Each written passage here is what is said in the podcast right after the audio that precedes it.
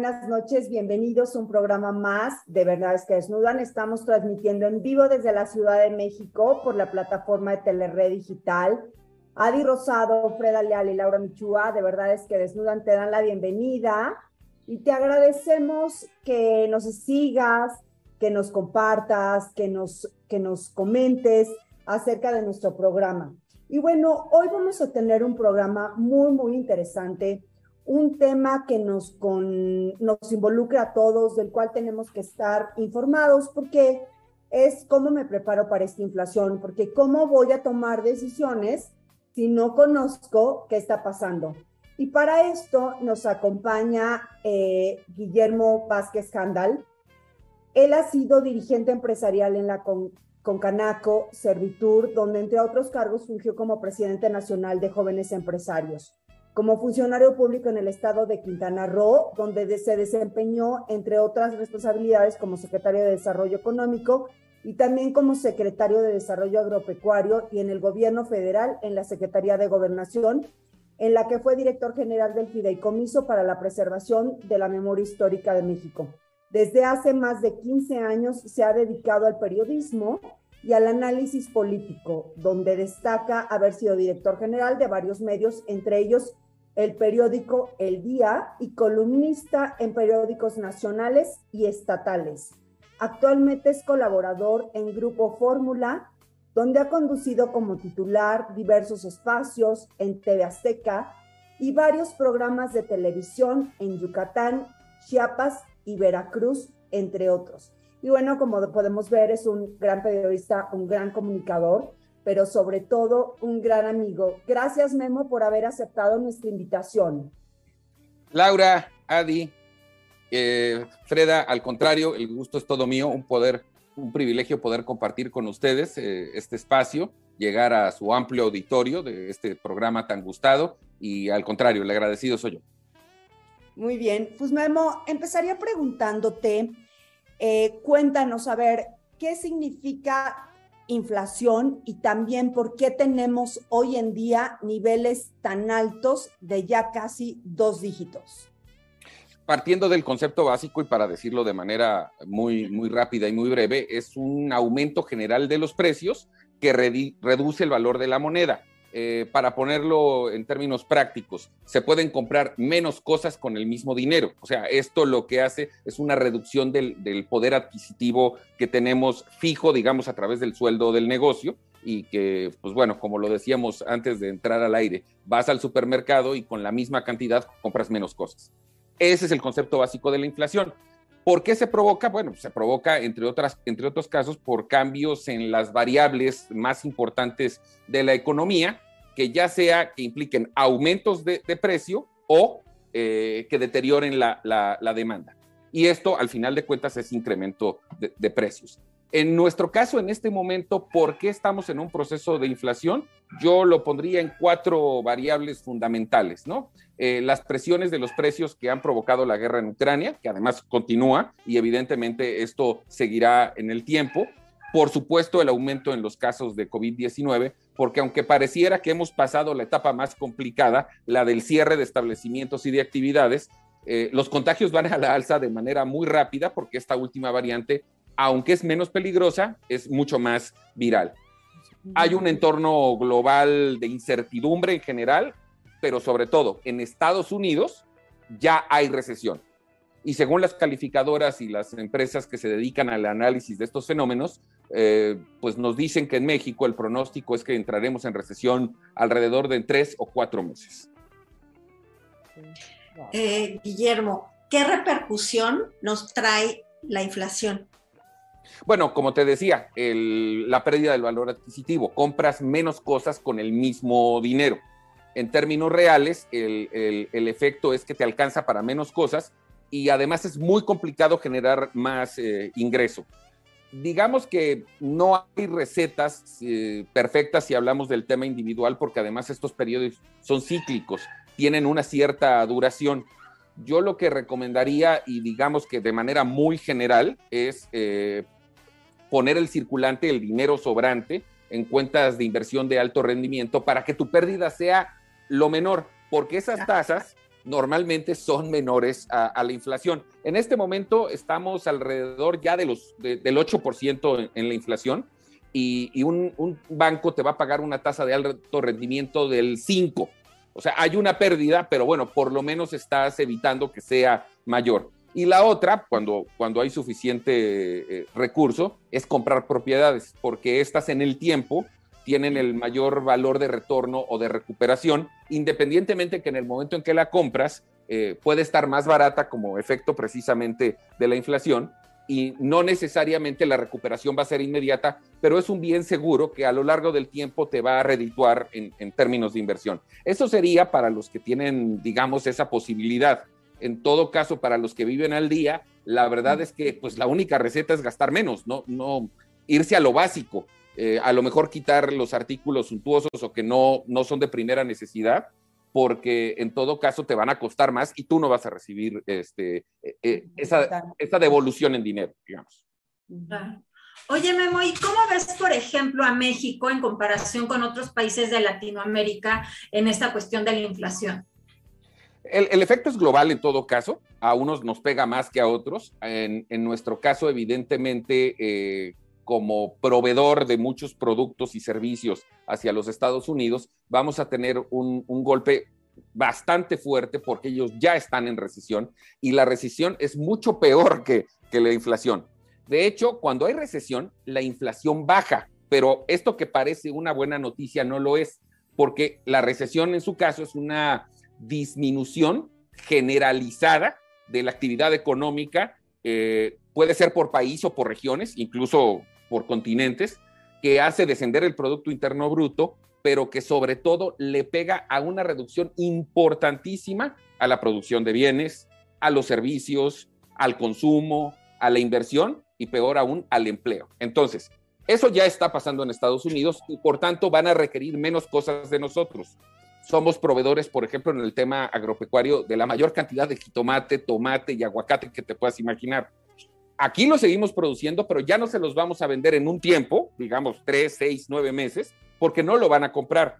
Ese excedente de producto no tienes dónde colocarlo y en todo caso entonces el productor, el empresario o la gente que trabaja ahí va a empezar a sufrir una consecuencia mucho mayor a la de la, a la, de la inflación. Eh, digamos que los pronósticos, como te decía al principio, nos hablan de tres o cuatro meses, pero es inminente la llegada de la recesión a México también, y eso, eso me preocupa muchísimo más que el hablar de inflación. Oye, me voy a qué industrias, a qué sectores le pega más de, México esta parte de inflación. Básicamente todo lo que tenga que ver con producción y todo lo que tenga que ver con exportación, porque más allá del consumo interno, que los números en México hasta el momento no van tan mal, la perspectiva no está tan drástica, eh, pues nuestro socio comercial número uno y a quien le exportamos la gran mayoría de lo que hacemos, tanto en producción como en servicios, es en Estados Unidos, y ellos sí ya van a dejar de consumir producto de su propia recesión. Entonces, eh, naturalmente, todo lo que tenga que ver con producción es lo más afectado. Igual y en servicios ahí puede haber un intermedio, pero la producción sí se va a ver muy afectada y además estos excedentes no hay a dónde más mandarlos, porque el efecto va a ir eh, bajando hacia Centro y Sudamérica, que aparte hay que decirlo, no son clientes tan importantes para nosotros, el, mercado europeo tiene una contracción todavía mayor por los problemas de la guerra en Ucrania y además ellos eh, están ya por entrar a su invierno y muchos de estos productos a los que yo me refiero no se consumen en esas épocas del año.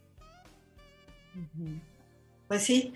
Eh, bueno, entonces ahora lo que tenemos son pues años duros. Eh, venimos ya, ¿no? Con ya desde el cambio de gobierno, cada vez para abajo, para abajo, pero bueno, en fin, tenemos ya años duros, tenemos inflación, este, no tenemos ese crecimiento que deberíamos de tener eh, en el país. Entonces, bueno, que es eso es súper evidente. En cuanto a tu experiencia, ¿cuánto tiempo crees que va a tomar esta recesión que tiene Estados Unidos y que nos está impactando, nos va a impactar? dividiría en dos porque hiciste un comentario muy importante en cuanto al nivel del crecimiento, que eso sí es una responsabilidad obligatoriamente del gobierno. En el caso de la inflación y la recesión, pues obedece también a factores que son externos, no solo al gobierno, incluso al país, son regionales. En este caso estamos hablando precisamente que lo que pasa en Estados Unidos es un contagio que nos llega inmediatamente. Eh, cuando a ellos les da gripa, a nosotros nos da pulmonía. Es una frase hecha de mucho tiempo atrás.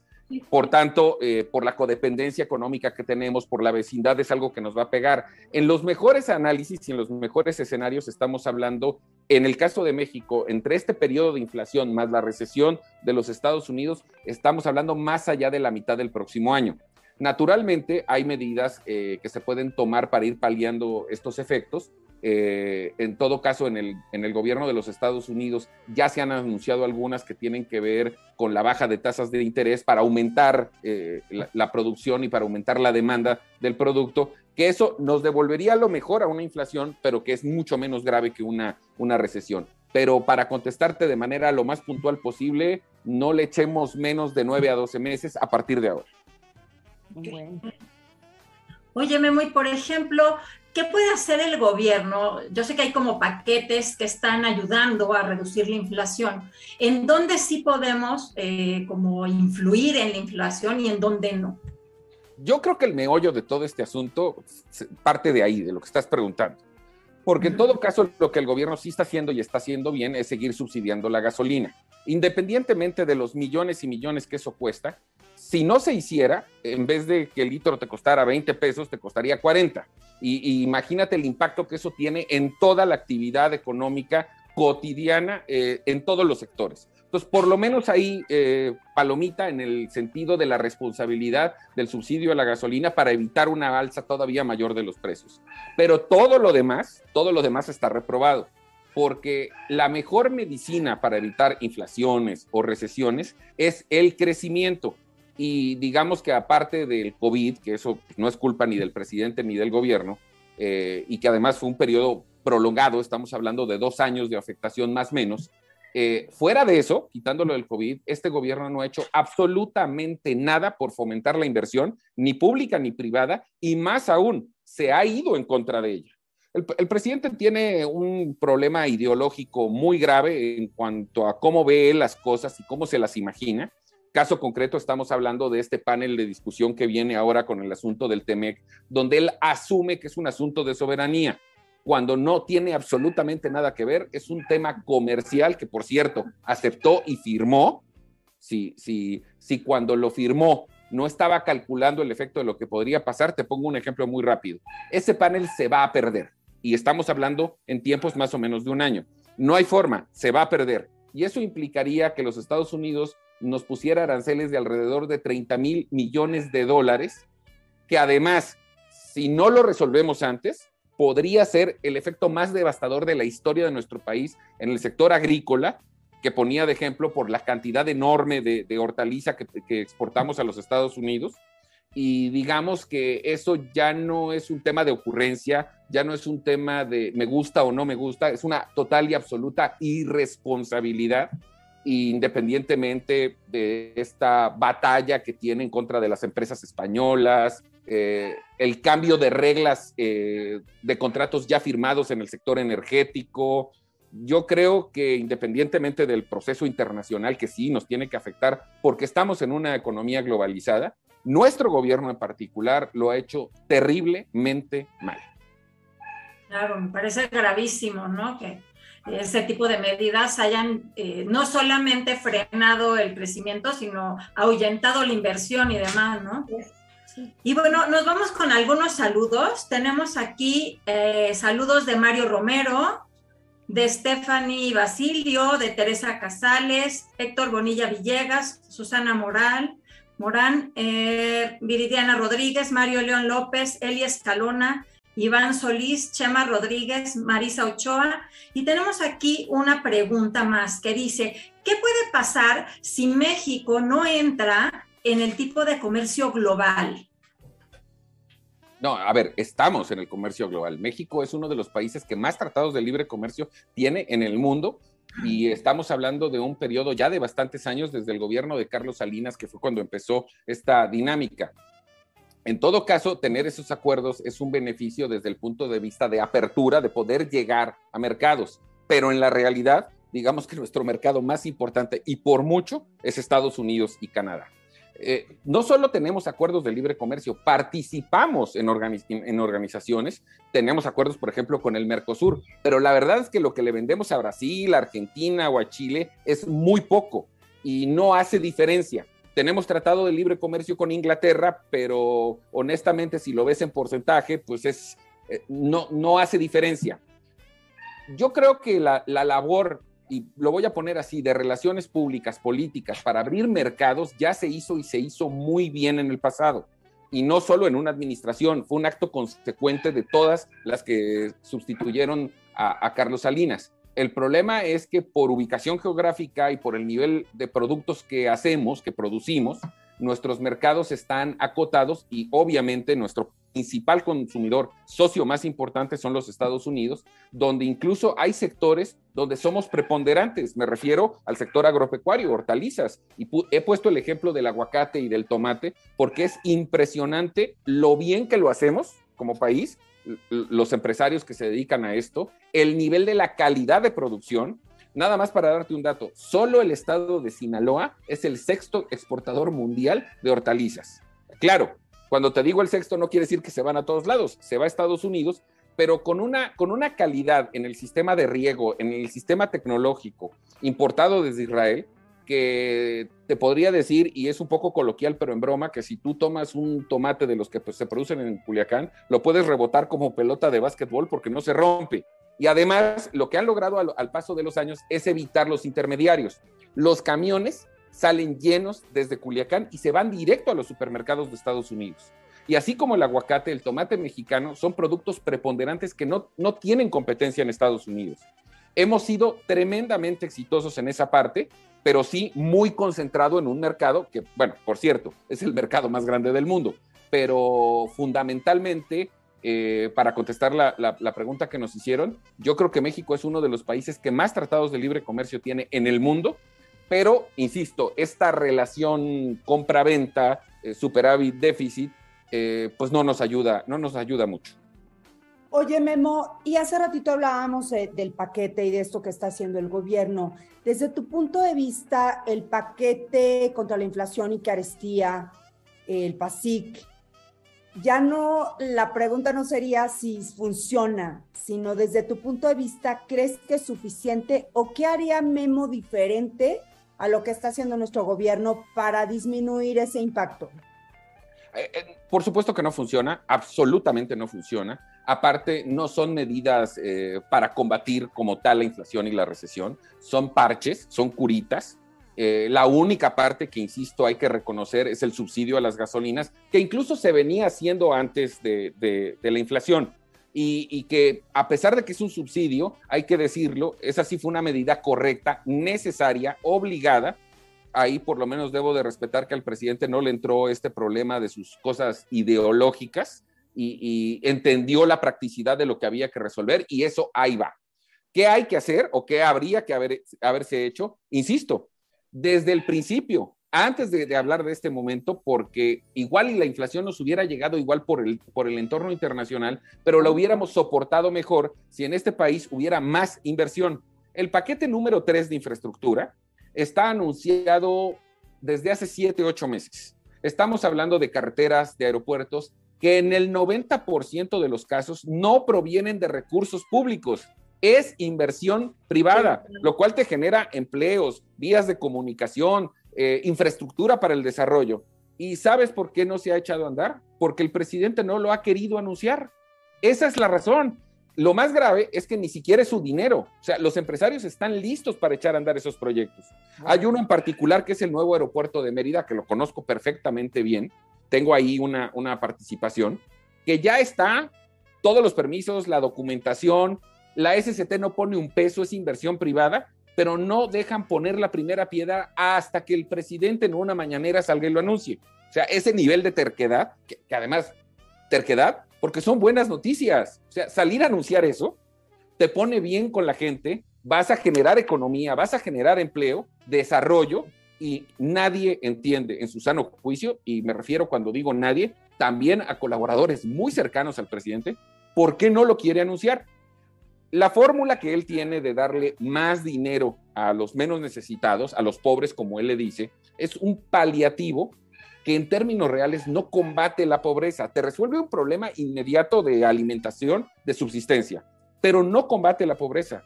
La única forma de combatir la pobreza, y en el pasado en este país esto se ha hecho bien, es a través de la inversión pública y la inversión privada.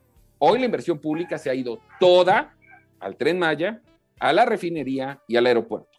Ninguno de los tres, ninguno de los tres sirve para nada el día de hoy. Bueno, el tren Maya todavía no está inaugurado, pero además el proceso de tiempo que va a llevar para que les pudiéramos ver un beneficio va a trascender este sexenio. Y por otro lado, tienes paradas carreteras, tienes paradas otras obras con dinero privado que por lo menos nos ayudarían a tener un mejor nivel de empleo y más distribución del recurso, que es lo que provoca la riqueza. Para que un país, y esto es una medida internacional, para que un país pueda realmente crecer, tiene que tener un PIB alrededor de entre el 7 y el 8% y además tiene que destinar por lo menos, por lo menos el 25% de sus recursos a obras de infraestructura para el desarrollo. En este país se invierte menos del 10% del recurso en infraestructura para el desarrollo y bueno, y nuestro Producto Interno Bruto para llorar. Claro. Eh, Guillermo, eh, no quiero decir una locura porque regreso al tema de tú eres el especial. No, no, te preocupes, el presidente dice más que tú y yo juntos. Ah, bueno, échale, échale. Eso es seguro. No, pero sí te quiero preguntar esto porque hay mucha incertidumbre en, sobre todo en el segmento medio, medio alto, ¿no? Me voy del país, no me voy, me quedo, ¿qué hago? Porque todo, eh, o sea, es, es esta ignorancia, pero al mismo tiempo lo que vemos todos los días, si nos vamos, si nos estamos acercando a una Argentina, a Venezuela, a esto, o sea, ¿sí vamos para allá? ¿O crees que eso no suceda? En todo caso, vamos a ponerlo así, es una decisión muy individual y tiene que ver con tu actividad personal, ya sea trabajo, negocio, tiene que ver con tu familia, tiene que ver con tu cultura, con tus raíces. Y el hecho de emigrar, que en algunos casos, y lo dijiste muy bien, como en el caso de Venezuela, ya no era una opción, era la única alternativa viable para sobrevivir, digamos. Eh, en Cuba no lo hacen porque no los dejan, yo creo que todavía no estamos en esa circunstancia como para que tener que agarrar una maleta y salir corriendo. No está tan desesperado el asunto, pero más que ignorancia de esta clase, porque esa clase media alta sí está informada, esa clase media alta sí estudió, yo al revés les reclamaría y les reclamaría muy fuerte y consistentemente su falta de involucramiento y participación. Porque el gobierno que tenemos hoy, hoy, tuvo 30 millones de votos. Y me voy a ir a números muy claros. El voto duro de Morena y de López Obrador siempre había oscilado entre los 13 y 14 millones de votos, que hoy, hoy esa sería su base real.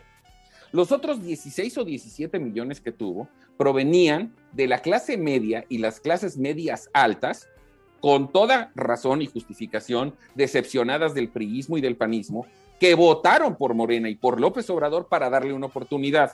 Entonces, este, sin hipocresías, si el señor está en la presidencia, es porque 17 millones de ellos lo pusieron ahí. Pero eso no es lo más grave. Ya está en el gobierno, empieza a fallar, empieza a desilusionar, normal en cualquier gestión gubernamental, el, el desgaste es normal, pero ya hemos visto ciertas actitudes y ciertas situaciones que sí pueden generarnos problemas gravísimos como país en lo social, en lo económico, en la seguridad, en la salud, etcétera. Han, han habido elecciones después de eso y la gente sigue votando por Morena, siguen, ganando, siguen ganando gobernaturas, ves las intenciones de voto y siguen estando en algunos casos en primer lugar por poquito, pero ahí, entonces, la verdad es que yo se las cambio, porque no es ignorancia, no es falta de información, es desidia, es falta de empatía y falta de responsabilidad con ellos mismos, con sus familias y con el país. Si algo está mal, hay que corregirlo. Y la verdad es que gran parte de esa sociedad que antes se beneficiaba de otros regímenes, y no voy a entrar en detalles, hoy que la están pasando mal, no hacen absolutamente nada más que quejarse en los cafés y en las comidas con sus amigos. Y esta salida fácil de me voy del país, que me recuerda, me recuerda algunas novelas de los 70s y de los 80s de Guadalupe Loesa y de Luis Espota, la verdad es que tan malos unos como los otros. O sea, tan malo el gobierno y tan malo Morena como esa clase media, media alta, que no asume su responsabilidad de que cada voto cuenta, de que hay que salir a votar. Y te voy a poner un ejemplo que además me llega muy directo, que es en mi tierra, en Quintana Roo. La candidata de Morena, señalada abiertamente por actos de corrupción, ganó la gobernatura del estado con un 40% de la participación. Cuando en, el, cuando en el gobierno anterior la participación fue del 89%. O sea, dejó de votar el 49% del padrón. Y evidentemente, una vez que tome posesión y que se estima, porque se han hecho públicos sus nexos con ciertos grupos delincuenciales, y empiecen a pasar los problemas, entonces viene la queja, ¿no? Qué mal nos gobiernan. No, qué mal elegimos y qué mal hacemos en no salir a votar. Porque si ese 49% que salió hace seis años hubiera salido hoy, Mara Lezama no sería la gobernadora electa de Quintana Roo. Entonces, yo ahí sí, perdón si, si, me acelero y me enojo, mi reclamo es para ellos, para esa clase media. Claro, claro. Claro, sí. Sí, ahí la responsabilidad la tenemos todos los que no hacemos nada, ¿no? Sí. Correcto. Bueno, vamos a ir a, saludos. Tengo aquí saludos de Ani Leal. Paola San Martín nos dice, ay no, por favor, peor que en este momento. Isis Ramírez también, Borg Carac, eh, Francisco Rueda, Silvia Anguiano, Maribel Olmedo, Susana Morán, eh, Espiritual Sherpa, Cecilia, Celia Esteves, Mario León López, y bueno, eh, lo que se me ocurriría preguntarte ahora, Memo, es, eh, según tu, tu, experiencia, ¿qué proyección tienes tú en la expansión de la economía para el 2023?